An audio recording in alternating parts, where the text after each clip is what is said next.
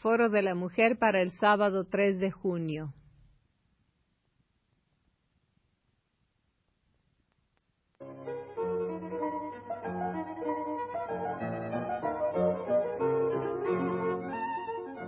Foro de la Mujer.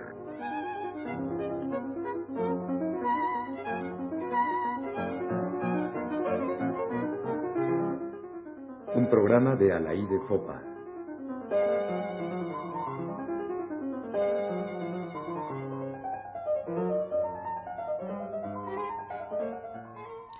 La belleza y los concursos. Cuesta mucho hacerles comprender a las bellas concursantes y a todo el medio relacionado con ellas que si las feministas nos oponemos a los concursos de belleza no es por envidia, ay, ser bella y ser joven, no es por amargura, alguien dijo que las feministas nos éramos unas amargadas, ni por resentimiento. Y más difícil aún hacerles comprender que ellas, las chicas, nos simpatizan y que tratamos de luchar por ellas y no contra ellas. ¿Acaso la belleza no es un espléndido don de Dios? ¿Acaso no hay que alegrarse de que exista también en las preciosas criaturas de dieciocho años como existen las flores, en los animales o en el paisaje? Por supuesto que sí. Pero lo malo es que ese don gratuito se vuelva un producto para ser explotado y que esa exaltación comercial y turística de la belleza femenina sirva de apoyo a una ancestral ideología según la cual las mujeres deben ser bellas y basta. O dicho de otro modo, lo que cuenta en las mujeres es la belleza y basta. Bueno, ya tenemos a Miss México. Alba Cervera Lavat, 19 años, 1,70 de estatura, 58 kilos de peso y 90, 63, 90, las medidas clave de pecho, cintura y caderas. Asistieron al acto final de elección miles de espectadoras que pagaron miles de pesos por gozar de ese privilegio. Ver el desfile de las beldades, participar del suspenso, apoyar con su presencia y también con porras, gritos y banderinas a la preferida, juzgar con sus propios ojos si el jurado fue justo y demás emociones que comporta el evento. La víspera de la elección, Saldaña convocó a su programa a un grupo de mises anteriores, además de la actual Miss España, y algunas señoras vinculadas con el concurso, para enfrentarlas con un pequeño grupo de feministas. El diálogo, como suele suceder, dejó a cada uno de los bandos más convencido que nunca de sus posiciones. Pero es de esperar que el público haya captado al menos los malentendidos que, que se manejan en la polémica. El grupo del concurso exaltaba los valores de la belleza, cosa que nunca negó el grupo anticoncurso. Algunas se declararon ofendidas por haber sido comparadas por las anticoncurso con reces finas, que también concursan. Se aclaró que no eran ellas, las reces finas, pero que se les trataba como tales y era un acto de solidaridad femenina el protestar contra ese trato negaron el sentido comercial del concurso, afirmando que no ganaban nada. Se contestó que entonces eran explotados, puesto que alguien ganaba, etcétera, etcétera. Curiosamente, en el programa los argumentos más vivos en contra del o más válidos en contra de los concursos de belleza vinieron de las mismas protagonistas. En España las cosas han cambiado, dijo Miss España. Las mujeres ya no se conforman con ser guapas, estudian, trabajan. Yo estudio química farmacéutica. Se le preguntó si había dejado su carrera y contestó que no, que solo la había interrumpido desde hacía dos años para dedicarse a los concursos. Se habló también mucho de realización, y alguna de ellas afirmó que ya iba por ese camino, puesto que había hecho varios comerciales en televisión y tenía alguna perspectiva en el cine. Una señora cuyo nombre no recuerdo, presentada como escultora y pintora, habló de la Venus de Milo y de lo importante que era inspirar, ser el modelo de una estatua o de un cuadro. La señora encargada de chaperonear a las mises se refirió a lo mucho que a una inteligente licenciada en no sé qué le había servido en la vida el aprender a maquillarse. También se insistió en que no se trataba solo de belleza, que el examen de cultura al que eran sometidas las concursantes era muy severo.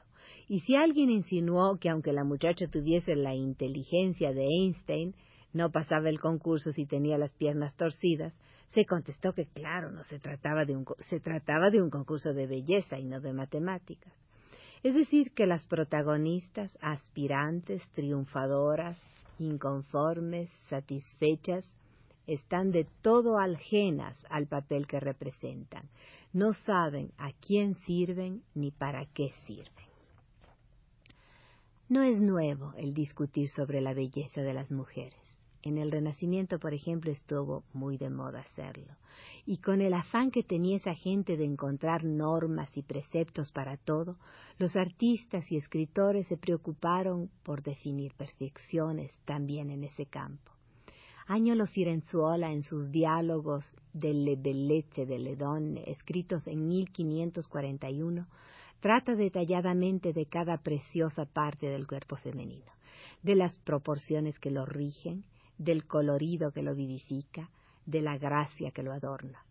No establece medidas exactas, ni de 1,65 para arriba, ni 90-63-90, porque importa más el equilibrio entre las partes y considera, con el apoyo de varios autores, que la estatura de la mujer debe corresponder a siete veces y media la medida de su cabeza.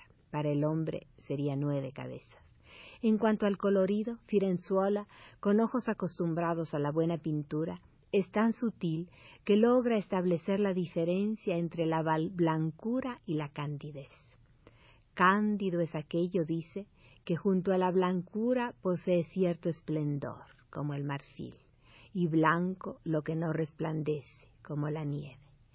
Si a las mejillas, pues, para considerarlas bellas conviene el candor, al pecho solo la blancura. Cabe agregar que el autor no excluye las referencias a la belleza masculina, citando siempre a griegos y latinos. La cabellera de Aquiles en Homero, por ejemplo, porque la belleza, dice el mismo autor, es el mayor don que hizo Dios a la criatura humana. Pero claro, siempre citando, la mujer hermosa es el más bello objeto que pueda contemplarse. No se refería, por supuesto, Firenzuol al hablar de objeto al concepto de mujer-objeto, y todo el pequeño tratado es un discurso que se basa en la contemplación.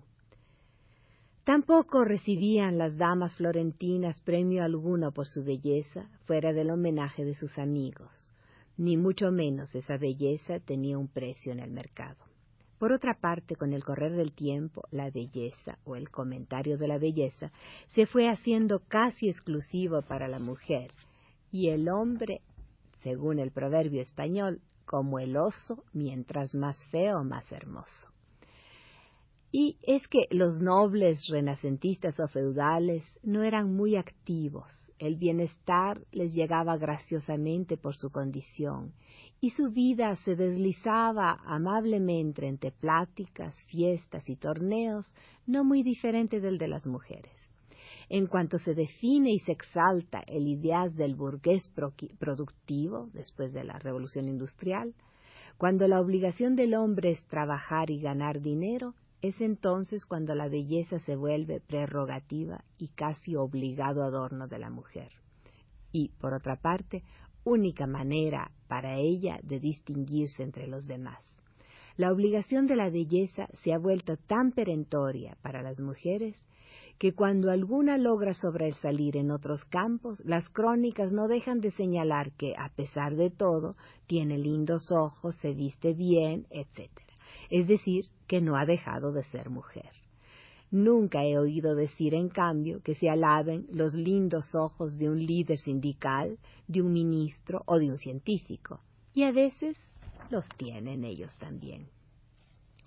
El oponerse a los concursos de belleza femenina como a las revistas femeninas significa que la mujer, para bien y para mal, es un ser humano con todas las características del ser humano que no nació exclusivamente para agradar al, hombre, para ser bella, que no debe ver como su única salvación la belleza, y sobre todo que no es un objeto que se pesa, se mide, se califica y se utiliza para lo que mejor convenga.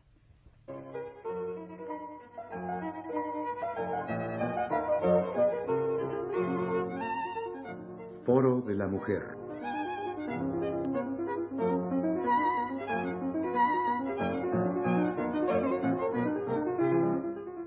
Un programa de Alaí de Fopa.